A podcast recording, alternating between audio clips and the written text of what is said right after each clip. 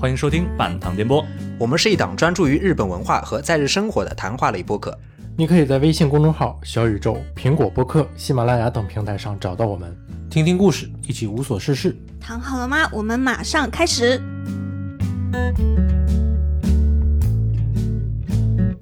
Hello，大家好，欢迎来到半糖电波。这个已经时隔了八个月、九个月了，反正很长时间了。我是玉松，我是老夏，我是天下，我是三岁。Hello，大家好，我是阿汪。好，然后我们这个今天是很 hisashiburi 的一个录音了吧？这个算，因为之前包括有我回国呀，然后各种各样的因素，大家都一直没录音。然后今天我们首先跟这个听众朋友们道歉，这个确实一直拖更。然后包括大家有留言催更啊什么的，我们都一个是这个很感动，一个也是很有愧疚感吧。所以说今天跟大家道个歉。这个对不起对不起，对不起，对不起。然后可能接下来还会有这个更新的、呃这个计划，但是呢，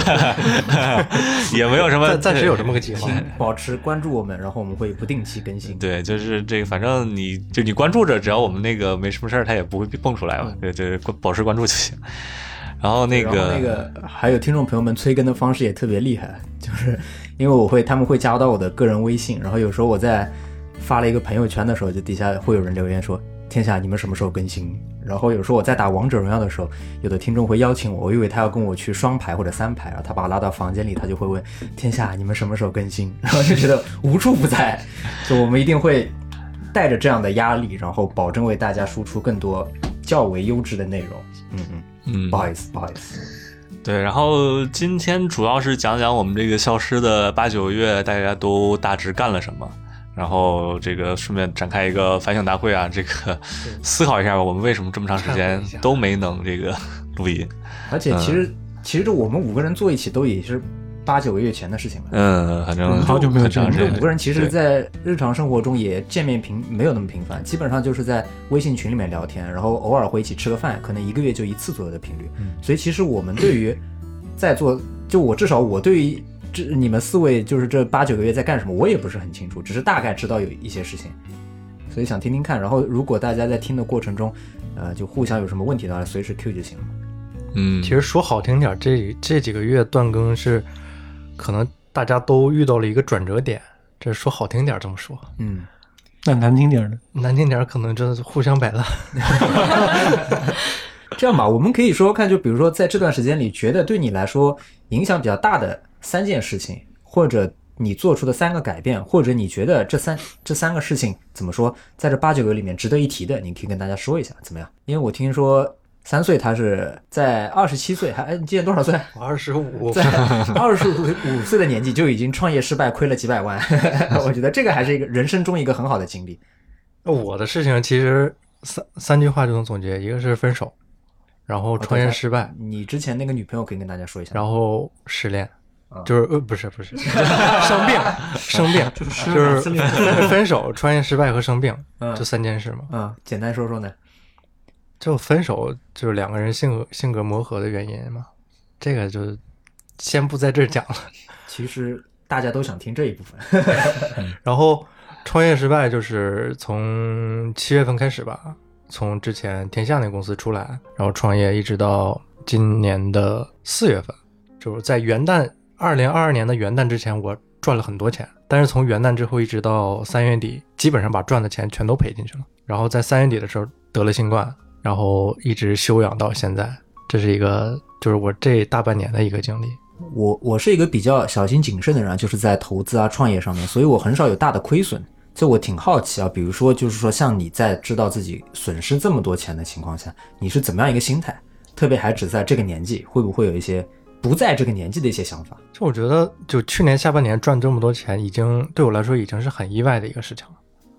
然后在我开始亏损的时候，我其实是一个很放平的心态，就我不相信我自己会一直顺下去。就我这几年的经历，我不相信自己会一直顺下去。但是我没想到这次会跌得这么惨，就是我把一开始的本金也赔进去了。你是买币了吗？没有没有没有，我是在做媒体行业，就是因为日本的一些行情变化和日本的一些人力的一些高额的一个成本成本，然后就导致了这三个月之内把去年的钱全都赔进去了。嗯，就是那就是有盈利的时候，就能赚很多钱，但是没盈利的时候真的很赚，你的成本还一直付出，对就把你之前赚的钱都赔进去了，对对对，成本一直在往现金流就断了。三岁的这个外形也发生了很大的变化。之前是怎么说，头发特别的帅，然后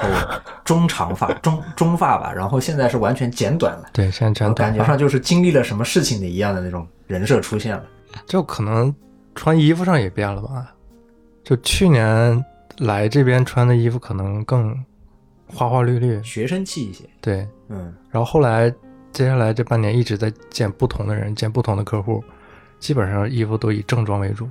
就没有特别正装，但都是以休闲西服啊这种为主，衬衫什么的。然后鞋子基本上全都皮鞋。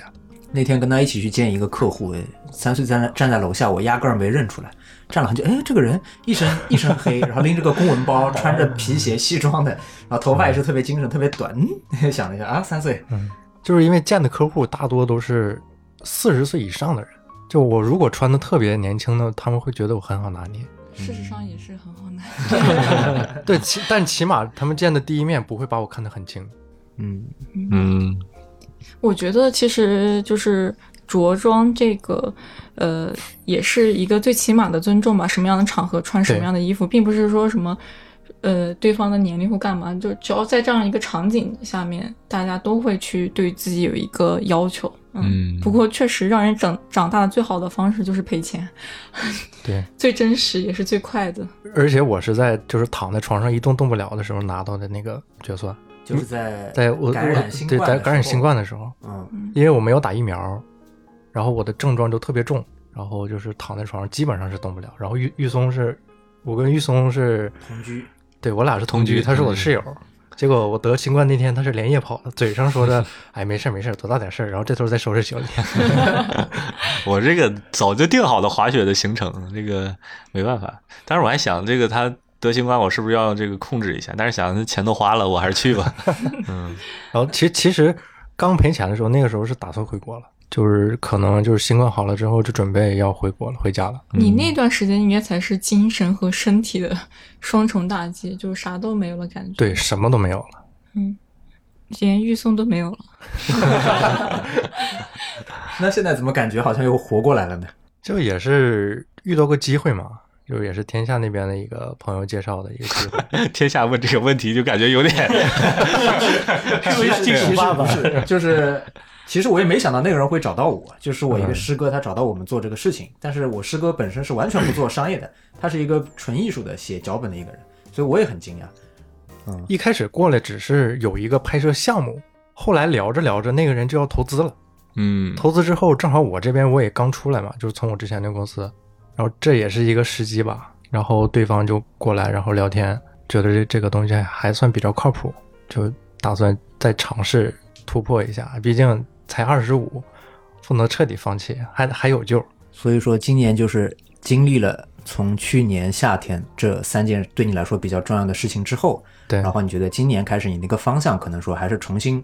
振作起来吧，也可以说，或者说对对怎么说，重新再来一遍，然后再试试看创业这条路。嗯，东山再起，差不多。卷土重来。东山再起，觉得土土的，已经感觉三四十岁了，四五十岁的样子四五十岁的感觉。卷土重来。那其实这个看起来时间很短，就是从刚开始录半团电波那个时候还是个学生，然后学生当时还就职拿内定，嗯然后突然之间一年的时间就变变到了现在的一个状态。你也算是在这一年中感受到了人生的大起大落。对，嗯，我觉得社会这个课给你深深的上了一课。社会这个课给你深深上 社会这个大学，其其实社会这个一开始其实一开始创业是因为我分手，分手就是那段时间很消极，就是一定要找点事情填充自己，然后正好碰到那个机会，就把自己全都投入进去了。嗯，忙起来之后确实好了点，然后忙着忙着开始赚钱了，哎，我也开心了。结果刚赚一些就又掉下去了。又不行了。然后这半年我跟玉松是我俩是处于一个，其实其实他搬过来是救我救了我一下，嗯，我正好对，因为我正好走的时候要回国嘛，然后回国我正好得把东西找个地儿放，然后三岁然后正好我那时候是刚跟女 朋友同居，就刚找完房子没多久之后，我们两个分手了。然后房租很高你跟你，女朋友分手还是跟玉松分手？呃，跟我女朋友分手，啊跟前嗯跟我在一起，分手。跟我在一起，然后那个时候正好找室友，玉松就过来了，就帮就帮你救了你一下，是指精神上的，还是说分摊了房租？分摊了房租，嗯，嗯，不然那个房子违约金其实很高，因为刚住了一个月就要退租的话，违约金特别高。我们去年二零二一年的新年还是在你家过的，对，嗯，一起电波的人一起吃了个饭，然后把老夏的头像 P 了上去。那老夏是有家庭的，他没有办法过来跟我们吃饭，当时对，嗯，二零二一年的新年，二零二一新年我二零二22年的，就是那那时候是二零二一年，的除夕，嗯，啊，然后玉松这这这半年他基本上不在家，嗯，我我八月我七月回国了呀，七月回国了，几月回来？一月回来的。一月回来之后就滑雪，然后滑雪就天天也不在家，一周出去滑个三四天差不多，然后滑到四月多，四月多不滑了，呃，在家躺着，然后就一直在家躺着。他这个躺是真的躺，就是一般一基本上一天不怎么起床的那种躺。就是各种意义上的躺。对，那他躺在床上他干嘛呢？我百分之九十时间就小说、呃剧、电影、小说、剧、电影就轮着刷，刷一个刷腻了就刷下一个，然后就腻了再换下一个。吃吃饭永远是楼下超市便当，幸好是楼下超市很近。嗯，泡面也做做，偶尔也做做，偶尔也做做饭。那玉松的三个大事是什么呢？呃，第一个肯定是躺，第一个是躺，我我我的生活中其实都没什么大事儿。呃，回国，呃，找工作失败，然后又决定留在日本，可能决定了，呃，目前来说是吧？目前来说留在日本吧，因为这个现在国内形势不是很明朗，所以这个短期之内还是先在日本看一看，观望一下。呃，然后对，最近在找工作，最近投投简历啊，面面试啊。你天天躺着，你就找工作，对，其实别你他我表面露出一副是这个啊很堕落，你知道，其实我都是在偷偷找工作，是吧？你知道，就是他其实看的不是小说，是那种招聘网络，招聘网络 那个招生简章，每天就是不停的刷。他不是找工作，是想要工作找到他，哪天敲门。我偷偷惊艳所有人嘛。我我我很难想象玉松穿西装的样子。他他在家里穿过几次，因为现在疫情嘛，他那个面试都是线上的。嗯，就只要穿上半身那就可以，是吧？我这两天也是，这两天我天天就在家，上半身西服，下半身大裤衩。这个线上面试、线上会议都这样了，现在常态了。现在你在找什么方面的工作？呃，有一个就职的网站叫 CFN，就是投的啊，基本上都是外资啊，偏外资多一点吧，日语、英语的，呃，两边都能用的。然后对，有什么 HR 的，有金融的，有什么咨询的也有，呃，但是也也都是瞎投吧，对，也都是瞎投，就面面看看，随缘能过了就行。记得记得播客刚做的时候、啊有个 flag，有个 flag，玉松当时号称绝不打工，绝不找工作，然后能啃老就啃老。然后现在求着打工，我也没有，现在确实也不打工啊，就是打工 Outwit 我是一直没干嘛，就一直都是啃老啊。但是现在这个毕业了，也不能一直那啥嘛，就得找工作，得有签证嘛。长成了大人的模样，梳上嗯帅气的头发，是换上帅气的西装。烫上帅气的小卷头。对，但是我这个我这半年其实没什么太大的事儿吧，就是呃方向上转变。原来是打算走的时候打算回国的，现在打算这个目前还是留在日本了。嗯，阿汪呢？啊、我的话，从去年开始的话，第一件事就是准备毕业的事情吧，写论文，嗯占了我将近半年的时间一直在搞这个事情。然后今年三月份的时候，就终于顺利毕业了。嗯然后还有就是说，什么是什么专业是？哦，档案学，嗯嗯，今年三月份，呃，也算是一个解脱了，然后拿到了毕业证，然后之后的话是也是做了一个决定，就是可能会准备继续做下研究，就是继续走学习的这条路。读博呗，就是。嗯，对，但是目前还没有读，可能等要等到明年。嗯嗯然后我的生活就还挺平淡的吧，一直就是在学校啊，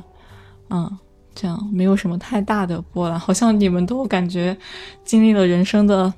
大起大落，但是我的话就一直平平平平这样感觉。老夏呢？嗯，那我应该比老对老夏更平淡一点。老夏最近都没怎么出现，我这个对对对，就是我也是去年五月份时候得过新冠嘛，然后接下去就是拜日本这个防疫政策所赐啊，就没出过门。为什么没出过门呢？因为我一直搞不到疫苗。然后我家里面还有其他的家庭成员嘛，搞不到疫苗是因为这个年龄比较尴尬是吧？啊，对，年龄比较尴尬，排不上那个优先的高龄者然后呢，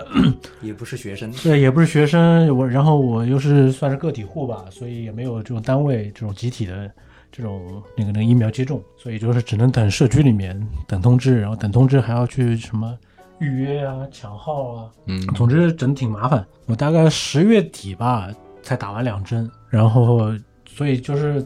其实之前就一直没敢出门嘛，因为外面其实疫情还是每天这个人数还感染人数还挺多的。这一待久之后呢，就渐渐的就不愿意出门，以至于我到现在其实今天算到现在大概是我这半年里面来来东京的第二次吧。反正在家里待着，就上班的时候就上班，然后剩下的时间也奇怪，我也不爱什么刷手机、微信啊什么的，就可能晚上看点东西啊，嗯，然后可能再跟朋友打打游戏，就什么，就反正就特别简单。就没什么变化。呃变化的话，没没有太大变化吧，可能就嗯兴趣方面，就是原先出门拍照啊什么那些，可能都就都不做了，就嗯在家里面做一些自己其他的这种 project。嗯对，基本上老就是夏一直挺神秘的，因为不像其他人，他们都会在群里面聊聊天，或者偶尔会见面。老夏是真的，我快一年没见过你了吧？对，也没什么变化。对，就没什么，确实是没什么变化，就是一年就是没你什么消息。我一直想老夏最近在干什么，他是不是比较忙工作或者忙家庭之类的？也不算特别忙吧，反正就是，就感觉这人在家待久了，就宅久了之后嘛，就渐渐失去了一些什么分享的动力。反正我现在可能在群里面也不不怎么说话。当然，如果比如说搞个视频啊什么的，那我很很愿意，就是就你觉得线线上聊天 OK，但是不希望打字形式了。线上聊天或者线下聊天，就能够面对面的，我还是挺想参与的。对，但是要打字啊，或者是要单纯的去自己去发一些东西，我可能就没有太多动力。对天下呢？天下这几个月，因为我回国的时候回国了嘛，吧？对对，我跟玉松，我回国的时候跟他时间正好重合的，然后我们还在北京喝了顿酒，嗯，两人在居酒屋里喝到晕晕乎乎，然后回家了。我俩在北京吃的日料，吃的烧鸟，对，居然是吃的烧鸟，其实是当时想去吃东来，去吃什么涮羊肉还是吃不不不吃对吃烤鸭，吃那个那个四季民福，对对四季民对，福，想吃想吃烤鸭的，后来排不上号，然后想说算了，太晚了，去的太晚了，他没啊没鸭子了好像找了个找了个居啊，对，他说 烤鸭子要烤一个小时啊，对对对对对对，嗯，啊，他说烤鸭子要烤一个小时，本店还有半个小时关门，你要等吗？这个话你让我们怎么接？这个话我不知道他怎么问出来的，真的他 怎么会问这样的话？那我只能说，那我们不用了。嗯，对，然后回国是因为那个就是我祖母去世了，然后也是没有，当时在隔离嘛，就是当时十四加十四，就是先要在上海的酒店里隔离十四天，然后我是在隔离的时候，然后看着我祖母就是去世的，然后当时真的挺难受的，也是一个视频直线连接亲人去世，也算是比较特殊的经历。当时，嗯，然后的话回去的话，就是国内是有头七的嘛，就前七天要在家里做一些那个祭典仪式什么的，然后头七什么我都没参加到，我一直到五七，就是五七三十五天过后可能是，然后要焚烧我祖母的衣服的时候，那那个环节我去了，然后真的那把大火烧在那个一片荒地里面，那个视觉冲击力还是挺大的。我看到我那个祖母就是穿的一些衣服啊什么被烧掉那瞬瞬间，我觉得还是对我冲击力挺大的，因为我奶奶真的对我非常非常好，就是可能是整个家里对我最好的一个。然后从小就是看着我长大，就觉得挺不容易的。然后的话，我我就他去世之后，我脑海中一直有张照片，因为我没有什么合照，然后偶尔就才会拍一些。然后我就记得我大概大概四五岁的时候还不会讲话，可能还在幼儿园的阶段。然后当时有人拍拍了一张我的照片，然后边上带到了一张，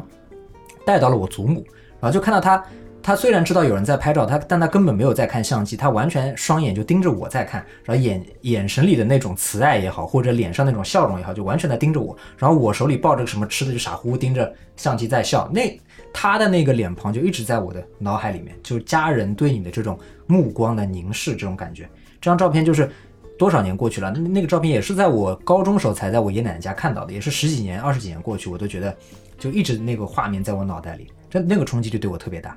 嗯，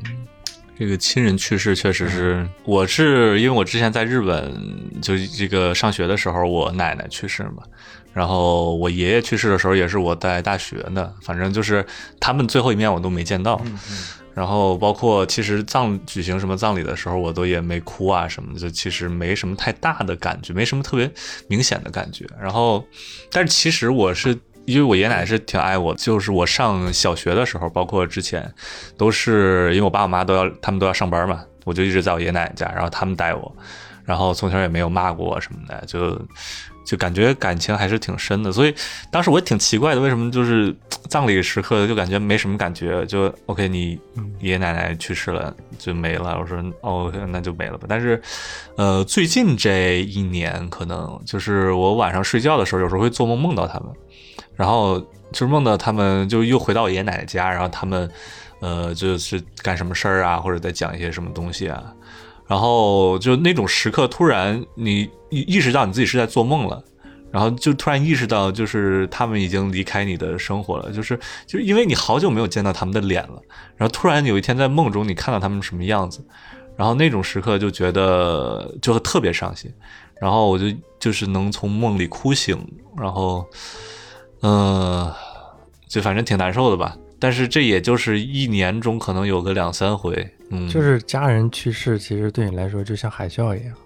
就是一波接着一波，你不是不知道什么时候又来了一下。嗯，那好像 也没有了，我其实就我是这样的感觉。我是就爷爷奶奶，其其他都还好。嗯但是我感觉可能是有一种，就是你那一刻，就是真正知道那一刻的时候，没有那么悲伤，反而是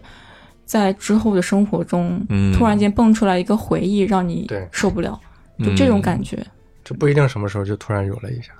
那个嗯。刚才天下的经历也没讲完，那对对。啊，然后还有就是对我影响比较大的，就是我这次回去在苏州做了一个展览，然后之前我的媒介就是那个摄影和影像嘛，然后那是我第一次做装置，在一个商场的一个玻璃的橱柜里面做了一个霓虹灯的装置，然后当时整个过程我就不说了，只是说好像。做了一件我没有尝试过的事情，或者其实自己是比较拒绝的，因为我还是觉得就想老老实做摄影。但是当时做了装置之后，去考虑那些霓虹灯的材料啊、颜色啊，然后包括怎么样去布置啊，然后打印出来看那个字体，我是用霓虹灯印了一句文字，印在一个玫红色的墙上，类似这样的装置，然后诱发人们的一种凝视的行为。当时做的是，然后做这个装置的过程中，我就跟自己做了很多的斗争和思考，就怎么去说服自己去理解装置艺术的这样一种表现方法，然后怎么去观察这个霓虹灯这样一种媒介，然后整个过程就发生了很多有意思的事情。可能就是说这个装置不是特别有名，但是我觉得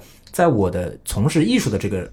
路上，我好像觉得自己做又多走了一条路的感觉，或者说感觉又看到了不太一样的风景。所以这件事情就启发我说，以后如果就是可以的话，做一些不同的事情，然后。呃，不管离不离开自己所谓的舒适区域，就尝试做一些不同的事情，我觉得还挺有趣的。嗯，嗯还有就是，也是一个怎么说，对于熟视已经熟视无睹风景的一种再发现。然后这次是一个广西朋友来那个苏州找我玩儿，然后那个就一起陪他去逛了那个苏州园林。然后苏州园林就是怎么说甲天下吧，是不是有这样的说法？然后其实我从就小时候去玩过，大概在幼儿园时候去玩过，就小学都没去过了，就已经是二二十多年前的记忆了。然后陪着他走的时候，觉得怎么可以这么漂亮？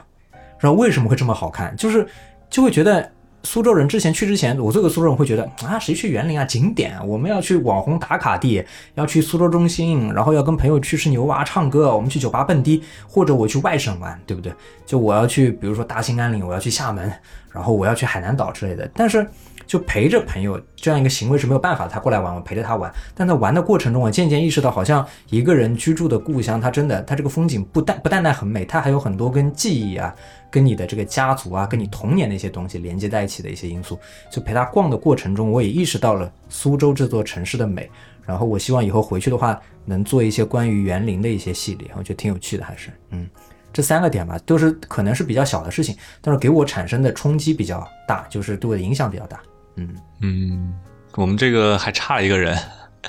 大家不知道有没有注意啊？盖子，大家好，我是盖子。盖子这个最近到过关西去了，所以这个也是时间上不凑巧啊，没能赶到他回东京。盖子很厉害，盖就是盖子是在日本的这个私立学校里面读文学类的博士的文科博士，然后日本私立学校的文科类博士就出了名的难毕业嘛，至少要五年六年之类的。但盖子真的三年就毕业，三年就毕业了，他应该盖子应该是三年，我记得当时跟我说，不是三年就是四年。然后他毕了业之后就直接找了个工作，然后到关西的某个大学里面去做讲师了。然后盖子是九二年还是九三年的，特别年轻，觉得嗯嗯很厉害，而且盖子还结婚了。嗯，对，。结婚了，然后现在和这个吴哥就是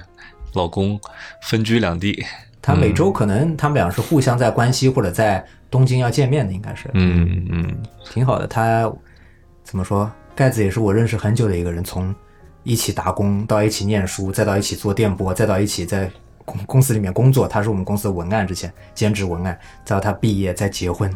特别特别感慨，觉得嗯，一下子时间过去这么快了，都对跟他认识六七年了，感觉。然后回头看你还是在这样是吗？我还是在半躺着。嗯，反正我们大家几个人这几个月都是这样的状态吧，差不多讲的很差不多了。呃，然后今天想讲的一个事儿就是反思检讨，反思检讨。为什么我们十个月都没有对做播客的就是躺了半年嘛。嗯，本来只是暂定，就是说断更一到两个月，就是因为有人回国嘛。对，结果这一断更就对彻底差差一点点彻底断。其实，在送玉松和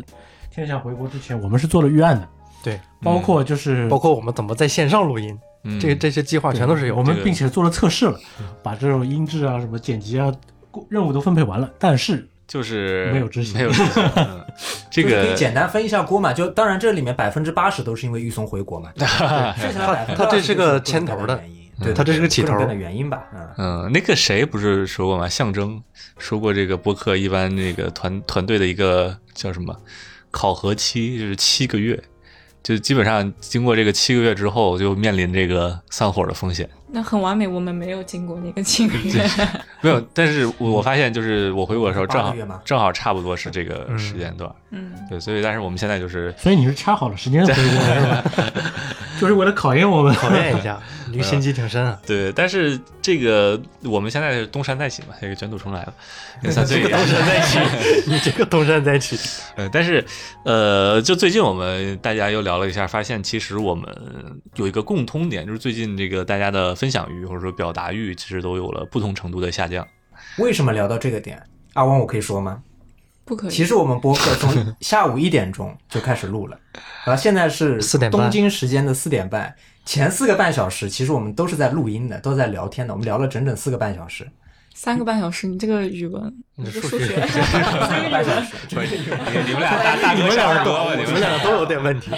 对，然后结果录到一半的时候，啊、有一些人情绪崩溃了，然后开始哭了，就因为就聊到了一些自己最近的一些状态呀、心理的也好，或者跟朋友之间的人际关系也好，然后觉得有点承受不住，然后我们就中断了一下这个收录，但是我们一直在保持聊天这个状态。后来我们就得出结论说，人还是得多说说话，是不是？然后也想在这里就是再把这个分享欲这个点再把它聊一聊，就是看看为什么我们会丧失分享欲。呃，我觉得一个是个人的方面吧，一个是这个现在整体环境啊，或者说跟周围朋友交往的方面。我我个人来说，我是这个仅从个人角度上面，这个原因比较大。就是可能我之前是，比如说，呃，我我把自己的这个阶段一般分为两种阶段，一种是成长期，一种是稳定期。就是成长期，就是对自己的想法比较怀疑，然后就去吸收各种各样的知识啊，各种各样的事情啊，然后也不太想表达。然后进入稳定期之后呢，就感觉自己好像到了一个阶段了，然后就可以去表达一些自己的观点呀，或者说比较有表达欲吧，只能这样说。嗯，然后这个我之前的这几年都是不停的在这两个状态中横跳。一会儿成长，一会儿平稳，一会儿成长，一会儿平稳，大概就是这样。然后最近可能进入成长期了，也可能是这个跟我决定留在日本有关系吧。嗯，对，就是想法和各个方面都产生了很大的变化。嗯，对，也也不能说是很大的变化。其实有很多想法你之前就知道了，就只能说是你之前知道的一些东西，现在你真正的能体会到了。嗯嗯，然后就现在就在尝试去体会这种感觉吧。对我说的也比较抽象，因为我其实也想的不太明白。但是总之就是表达欲比较，没有什么表达的欲望能你。可能就这半年躺着，一直在躺着。没有，我几我这几年一直都是躺着，就是我特别擅长躺着。上大学大学院的时候，我基本上也是，就是因为你们我不是你这个躺，不仅仅是心理上的一个躺，你嗯，整个人的身体我我真的物理上的躺着就是姿势都是在躺着。是，就是因为我之前跟我们之前没跟三岁同住嘛，就是那个你们都不知道平时我生活状态，其实就除了录播课呀，或者平时出来滑雪啥的，我基本上大部分时间都是在家里，他就一个人躺着这个刷手机啊，刷小说啊，什么电影、电影、电视剧啊，我觉得我分享欲少的原因，很大一部分可能是因为我最近的时间比较的平淡，嗯，也没有什么特别新鲜的事情出现。。对，就也不知道分享什么。嗯嗯，然后就像你说的，就是可能人生会走到一个成长期的时候，你很迷茫，反而就不知道该怎么办了。我可能也处于这样一个时期，再加上因为毕业季嘛，有很多的朋友在找工作呀，有的朋友回国了，导致自己身边就是原本也还能听你分享一起出来吃饭的朋友，可能越来越少，然后很多平时也能吃吃喝喝的朋友，但是因为上班的原因嘛，然后大家的很多事情都发生了，对我来说发生了翻天覆地的变化，只是好像大家都在变，反而我没有变的那种感觉，让我有点适应不了。就是我现在在尝试着把自己从这样的状态拉出来，希望你成功。一定要成功，不成功抑郁了。我的分享欲变少，纯粹是一个社交状态的一个变化。首先，我社交群体就发生了一个很大的变化，嗯，就从一开始的同龄人，变成了可能有的人大我一轮两轮，这个年龄段是一个很大的变化。我就觉得跟他们可能分享我生活上的一些琐事，讲不到一块儿去。讲不到讲不到一起，然后对方也可能不感兴趣，然后再一个就是因为比较忙，就真的特别忙，忙到没有时间去和别人分享我的事情，然后再一个就是因为正好也是毕业季嘛，这阶段我身边大部分的朋友都已经回国了，就是社交圈一下就减减减小了一半，嗯，所以我。觉得就外国的原因更多一点。对嗯，我觉得这个就讲分享欲也是有两种，我觉得一种是分享自己日常的生活，一种是分享自己的各种观点、各种意见。我刚才说的可能更偏向于这个后者，嗯，然后你们可能更偏向于前者。那对我来说，我感觉我两种都不太愿意分享了。嗯嗯 就是怎么说呢？就之前可能我在社交网网络上还是比较活跃的吧，就是认识我的人知道我可能比较喜欢凑热闹，经常会发些东西。就群里面啊什么你都会说话的。最近真的很少看到会你，就会发一些东西，然后宅久了吧，我也不知道是不是新冠的后遗症啊，就 就就就感觉就不太想去复合一些话题，就是不管是自己的观点也好，还是自己的生活也好，就感觉尤其是刚才说的那个分享自己生活吧，我之前在朋友圈里发发，或者在微博里发些这种照片啊，嗯，说些话，啊，对我这我后来有有印象，这个之前我还经常能在朋友圈看到你这个摄影作品的这个分享啊。对。就但是最近就发现，感觉自己自己在这个社交网站上说话，就感觉特别矫情，就不像是我自己，嗯。不不像是我嗯。生活中认识的自己，或者我朋友认识的我，我所以就会渐渐的失去动力。然后至于表达观点的话，就就我一一来我是语言组织方面不是特别强，就是要要说大段的文字啊，就可能不是我擅长的东西。然后另外就是感觉，就算我捣鼓出一些观点，就可能也是。作为别人的一些观点的，已经已经产生的一些观点的一些复合吧，嗯嗯嗯嗯就感觉分不分享有没有什么意义。反正别我我想说的别人都已经说了，对对对对对，我我深刻的感觉对我。我顶多就是告诉别人啊这个观点我支持，那那那就够了。对，我觉得就是所有的智慧、所有的哲理都已经被人 对，都是你说说过了，说过了。你就永远都，而且你得出来的消息都是那些二手的、对三手的、四手的各种消息。你然后你这个就所以反倒我更关注一些就是我自己感兴趣的东西，可能嗯会比较小众吧。但是这些东西我就算分享了，可能人家也不知道我在说什么，那我就不愿意再去浪费这个时间了。嗯我不分享观点，我是觉得无所谓，就或者是这个人或者这件事情不重要。嗯就首先跟别人分享观点这这一件事情，你就要做好对方反驳你的准备。如果我和这个人的关系只是一般，或者只是网友，就很有可能会带来一些不必要的一些争吵、或者是一些误冲突、误会。对，嗯，我觉得这这种事情我会觉得很麻烦。我觉得麻烦的事情，我就不想让它发生，所以我就不愿意去分享一些观点。然后身边的一些好朋友，就大家都特别忙，就很少有时间能凑到一起。就比如说我们在录录这个播客，这个时候愿意去分享一些观点。就还是熟的这些人，对，然后面对熟的人说话，就比较熟悉的人面对面讲一些观点，这这样的环境会很好。嗯，我也愿意去在这个环境下去表达。天下，没有，其实我觉得我是没有丧失分享欲望的，嗯就我真的是单纯因为比较忙一些，嗯，然后的话，最近就是，呃，之前那个公司，然后的话，我们就是改变经营方针。现在的话，我是从那个公司里慢慢退出来，然后我现在是重新回到校园嘛，就等于说，呃我也是跟阿旺一样，就是想说明年念博士的，所以现在在两个学校同时念研究生，就课也比较紧。但是我觉得、怎么说，呃，分享欲这个东西，有的时候真的得有人逼你一把。然后我我获得分享欲，就是我每天其实每周吧，我大概要跟不同的人讲话超过四十个小时以上。然后因为就是我现在在做摄影教育，有各种各样的学生，然后他们会跟我约课，约课基本上就是一对一，他们可能约两个小时课或者三个小时课，就两三个小时之间，我们就一直保持一个交流，就互相提问交流，然后听他说话。然后我觉得分享欲比较重要的两个点，就第一个点就是说，首先你得有一个机会，这个机会如果我们因为自己的懒啊，或者因为自己的忙不能主动争取的话，可能需要会一些被动的获得。比如说，就像播客这样一个群体，大家必须要聚在一起，就是你有个集体，大家一起做一些事情，就让你迫不得已去做一些分享，做一些发表。讲着讲着之后，其实你也能敞开心扉。就可能如果你觉得你没有办法，因为自己的一些性格，包括因为自己比较忙，没有办法主动获得这个分享的机会的话，可能需要一些被动的渠道，有人推你一把，或者有个组织拉你一把，或者进入到一些呃圈层里面去进行一个被动的一个交流。被动交流其实也是一种交流的时候，我是觉得，嗯我反而希望有些人可以跟我被动交流，嗯就是感觉因为自己就是我，我跟老虾可能一样，就是平时就是也会很少的去分享自己内心的什么想法，主动去找别人。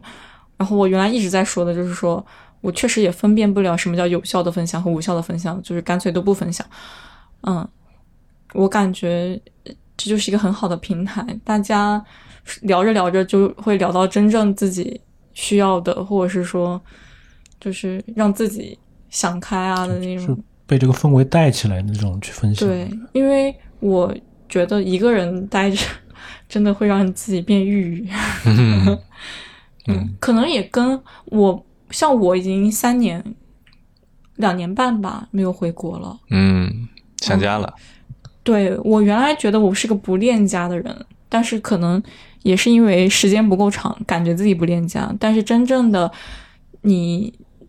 时间经历的长了，然后觉得自己状态不好的时候，第一个想法果然还是自己的家庭。嗯。嗯嗯，对，我觉得就是之前，包括之前这个做播客，就是像有一个任务在推动你去做表达一样。嗯，一方面它也是有这个带着一种任务的紧迫性，是就我觉得是有一定的压力的。可能之前大家都一直还维持着这个进步的程序，你没办法去逃避这种压力。然后等到这个我回国，可能是一个这个对我来说是逃离的契机。然后你一旦逃出去了，就很难再回到这种这个有稍微带点压力的这种情境下。所以可能这个事情就一直很没能很好的再推行起来。但我觉得这次再重新录播客，跟以前心态可能就不一样了，会有一些变化，而对我来说会有一些变化。更放松一点，我觉得。对，我感觉从录播课都能看出我们之间的状态的变化。以前录的时候，好像大家感觉很想要发表自己的观点，现在都是静静的听大家在讲。你有没有觉得 以前就会稍微吵吵闹闹？我之前会有抢麦的事情发生。对，现在完全没有。对但是我们今天也没有一个主题，主要是我们这个 今天主题就是忏悔嘛，嗯忏悔忏悔道歉嘛，嗯这毕竟断更这么久。然后也展望一下未来吧。嗯，你对你，先别说展望未来，这这这个这说的有点有刚才其实还有一个点我没说，一个就是你有时候得推自己一把，强迫一些东西。啊对对对，还有一个就是说，有时候我觉得很多人都都会倾诉，但很少人会倾听，这是一个问题。我有时候觉得，嗯就有时候分享欲的话，也是有一种双方的一种的，不能说你单方面的宣泄了你的想法倾诉了，然后或者说其实完全没有 care 对方的一个想法，或者对方到底怎么想，其实他不 care，他只是想说出来，或者对方的情况怎么样，他不会再问一句，或者你最近怎么样呀之类的。然后包括有的时候，很多人，比如说有人在说话，我们就会玩手机。然后有的人说话的时候，其实我们像听了，但不会有一些自己的思考，他为什么这样说？啊、我应该从他的话里分析什么东西？我怎么去提问呢？那我怎么样跟他产生交流呢？其实我们有时候没有考虑，就听完就过，然后左耳进右耳出的感觉，有时候会有。所以有时候如果想要有分享欲，是不是还要多更多的一些倾听？嗯，我我最近看的那个什么讲李志的那首歌，什么你离开了南京，从此没有人跟我说话，说他的创作背景是李志之前有一个跟他就是他觉得各方面都能理解他的朋友，大家的知识都在一个水平上，然后后来突然有一天呢，这个他们发现这个他们之间的交流还是要依靠语言。然后就是他们所有的东西只能通过语言来表达，但是语言这种工具本来就是。对对，它会造成这个一些偏差，所以说可能我说的东西你永远都没法理解，然后这个问题是没有办法解决的，然后这个他们两个就很伤心，然后后来那个人离开了这个南京，然后这个李志写写了一首歌让他填词，然后那个人填不出来。然后这个他就直接把这首曲子就发表出来，就叫《你离开了南京，从此没有人跟我说话》。听过，嗯，我觉得这个也是一个啊，对，包括我们滑雪的时候，其实这个我上那个滑雪教练课的时候，他也讲很多，说你觉得你教他了，但是实际上他接收到的信息可能只是百分之二十、百分之三十。我也觉得分享是一件要有来有回的事情，如果单向的输出也会就是很累。就我我是这样感觉的，因为你得不到回应。除非你真的就是属于那种我不需要你回应，只要听就行。但是很多时候，我觉得一种倾诉是想要得到一种回应才会倾诉吧。嗯，学会倾听这个确实很重要。一个好的倾听者也很难。所以就很感谢这个小宇宙上面的现在还能关注我们啊，还能在催更我们的这些听众们。就是如果没有你们的话，可能这个事儿早就已经黄了，就没有人就在想这个做这个事儿了。我们互相为对方的倾听者的那种感觉吧。嗯，对，所以你们有什么想法，也可以在下面留言跟我们说，或者在我们的微信群里跟我们说，或者跟天下打游戏的时候说。不要了，不要了，不要了，害怕。我是觉得现在就是有耐心的人特别少了，就包括朋友也好，或者伴侣也好。就他能耐心的听着你讲完一个事情，听听你去表达你自己的情绪，这样的人越来越少了。嗯，这个可能跟这个什么短视频啊，什么现在这个碎片化信息这个有关系。大家的注意力越来越分散了。我最近不是谈恋爱了嘛？就我喜欢我女朋友的一个点，就是因为她很懂得倾听。嗯，然后她会听我说很多废话，而且就是之前很久以前我跟她说，就是我想要把扇子，但是说完我就忘了。然后昨天他就给我买了一把扇子，他说好像你几个月前说过这个事情，然后的话之前没买是因为天比较凉，所以用不到扇子。然后最近天热了，然后给你买了把扇子。当时我就觉得很感动，就有人能听到很细微的声音，这一点挺重要的。嗯，这样真的很好，这是一个良性的循环。嗯，而且主要是说明他是关心你的，就是其实谈恋爱最重要不是知道有一个人是真正的在意你的。对，嗯。嗯，可能就是人跟人之间都没有办法真正的理解嘛。你我我有个感觉，就是其实身边百分之八十的朋友都不理解你，甚至不知道你在想什么。但是做出一种倾听的姿态，以及对对方的一种倾诉做一个回应，其实很重要。当然，你可以说我不想要这么 social，我不想这么社交的感觉了，我要真诚。那当那当你自我封闭或者一个人独处的时候，那你就不要抱怨。就你也，你既然不愿意去承担这样的一种付出的话，那你也不要去希望收获一些东西。我是这么理解的。当然，你一个人如果真的一个人很强，能自己一个人完全变好，不需要做一些倾诉和倾听的话，当然也完全没有问题。我觉得，嗯，反正我现在的这个，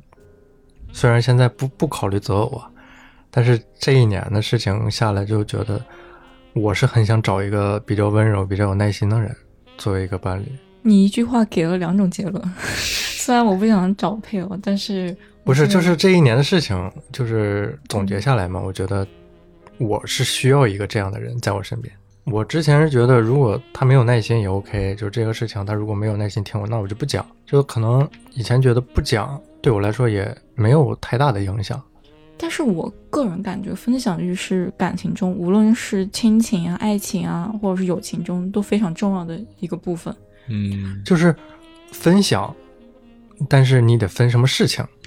嗯，而且对象也是，就是对刚才你说的，更多的是呃倾向于向身边的人去分享，对吧？就是我我可以可以，就是每天跟你说，哎，我今天去哪儿了，我干什么了，我吃了什么，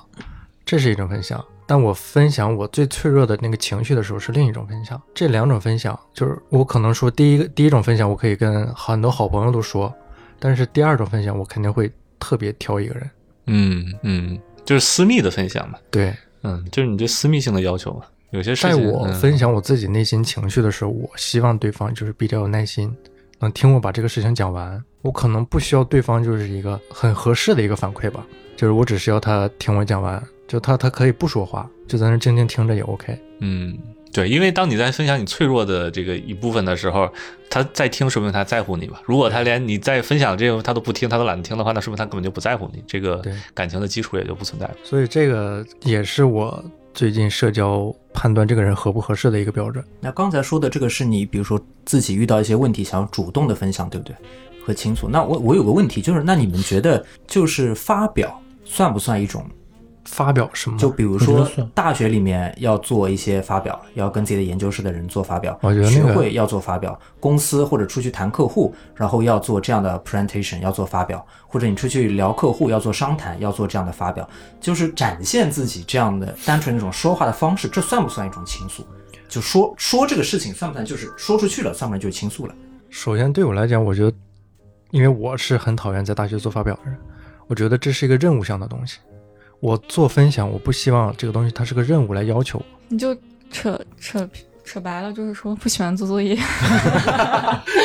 不要搞这些乱七八糟的什么词儿。没人喜欢做作业，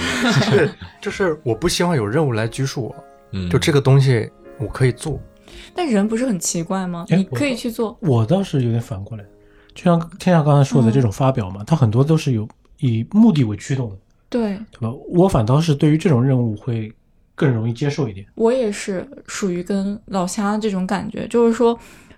我我觉得人很奇怪。如果说没有一个截止时间的话，你永远就不会去做这件事情。就像，嗯，房租啊 或者什么东西，如果他没有洗面 k 你可能这辈子都不会交。如果说他这个作业，这是废话，这是我的钱，比如说，如果说一个作业或者是一个工作，你没有你没有那个给你说，比如说必须要明天中午十二点之前交，你可能会拖到后天、大后天，你这件事就没有完成了。我觉得这就混乱了，搞得我自己也会很混乱。本来我就是一个比较爱拖延的人，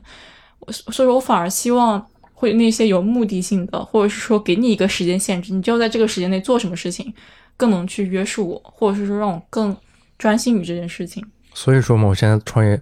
做老板就是这样的一个角色。嗯，我把我把任务嗯给你们分布下去，在什么什么一个时间点，你你要交给到我。嗯就是你需要把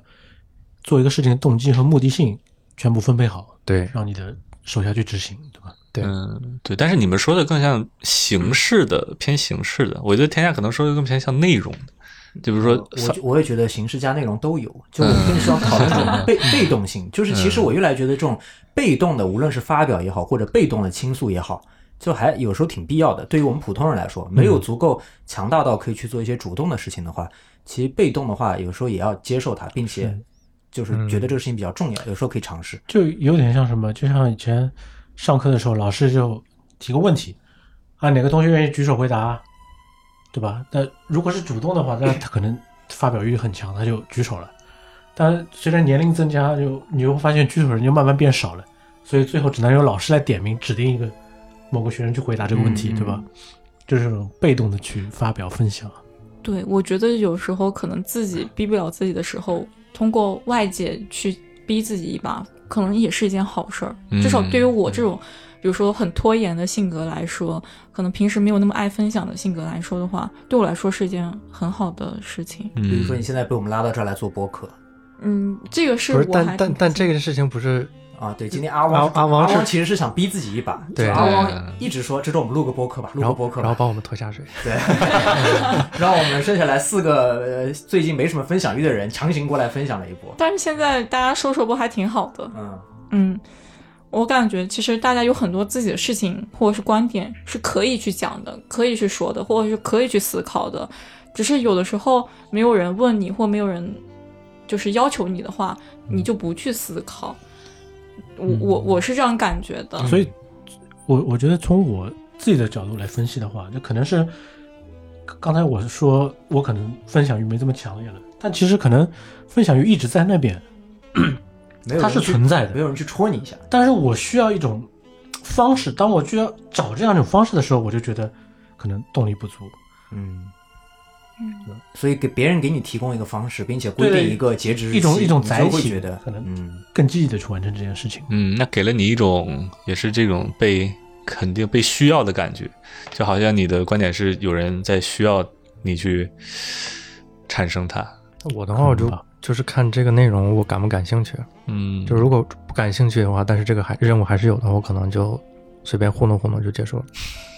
好吧，我们这个也一个小时了，差不多了。所以这个回归的一期，我觉得说完了吗？对吧？在来了最后的展望吧。我们就算说了不执行，我们也可以先把 flag 立好，然后希望大家可以被动的 push 我们。有什么被动的展望？不是被动的展望，未来的展望。我真的完全没没什么想法，不是没什么想法，就之后要录什么是我觉得完全可以，大家就是留言给我们，他们想听什么，然后加上我们自己的。呃，目前的状况，或者是结合一些现在的那个社会啊什么的，然后自己也选一些有比较有趣的课题比较好吧。嗯嗯，我这边印印象当中呢，是有的听众想听这个关于日本刀，就是武士刀的一个知识；有的人想听关于日本某几位作家的一个了解，然后有几个就单纯的想听我们多聊聊各自自己的事情，像刚才一样，就是分享这一年当中三件最重要的事情。他们就是想就想随便听听，闲就是闲的时候听一下这样的感觉也可以。就如果大家有什么好的想法的话，都可以告诉我们。然后有了你们的推动，我们才能被动的进行这个播客。嗯，也不是吧？我觉得嗯我们是对于这个是非常有感情的吧，因为我记得虽然我加入的比较晚啊，但是。嗯，大家好像一直在催，只是说很多你不可抗力的因素确实是很影响整体的进程。但是如果有机会的话，大家还就是还是很愿意坐在下面跟就是跟大家聊一聊，因为自己说实话，这个分享欲也会慢慢的起来，也要想跟大家分享最最近的事情。嗯，对，然后对，然后那个这个在日本的，我不知道这国内可能费点劲，在日本的这个听众群，大家如果有想聊聊的呀，也可以欢迎积极来我们这儿 参与一下，因为做做个嘉宾好久没有找新嘉宾了。电影啊，生活呀什么，哎，但是如果说是日本刀的话，哈，我有一个学艺术的朋友，他就是做刀的，嗯，可以、啊，可以叫过来可以聊啊喊他，嗯，嗯，抽一个时间喊他来。嗯，就希望大家有什么想听的都可以跟我们说。下一期定了，下一期定了。那个是这样子的，就是我那个朋友是我认为他是我身边我唯一觉得他是艺术家的人，嗯，就是我身边有挺多学艺术人，但只有他，我是觉得是我想象中的那种学艺术的人。可以，嗯，我觉得下一期可以这样的宝。藏怎么不早点跟我们说？因为 如果早点告诉你们，那还叫宝藏吗？早点告诉我们，这一期就可以糊弄过去找个嘉宾过来说话了，我都不用我们反省啊，我们反省，我们再反省。我们忏悔在做做做很深刻的一个检讨。忏悔，道歉，道歉。最后再给大家道一次歉，然后结束吧。嗯，对不起，对不起，对不起，希望大家不要放弃我们。我们我们真的在努力更新了。让我们相聚于下一期吧。我们会请大家谅解。请请保持期待，请对对，请保持期待，会有的，过分期待。会有的。嗯好，那这期就到这里了，大家拜拜。好，拜拜拜。拜吃到火锅，火锅，火锅。In restless dreams, I walked alone. Narrow streets of cobblestone. Neath the halo of a street lamp, I turned my collar to the cold and damp. When my eyes were stabbed by the flash of a neon light, it split the night and touch the sound of silence. And in the naked light, I saw 10,000 people, maybe more. People talking without speaking, people hearing without listening, people writing songs that voices never share. No one dared disturb the sound of silence. Fool said I, like a cancer grows. Hear my words that I might teach you. Take my arms that I might reach you. But my words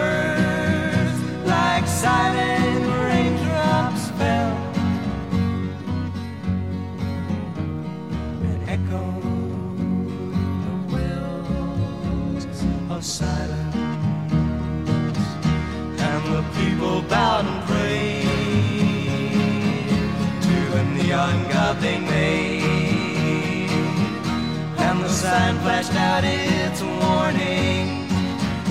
in the words that it was forming. And the sign said the words of the prophets are written on the subway wall.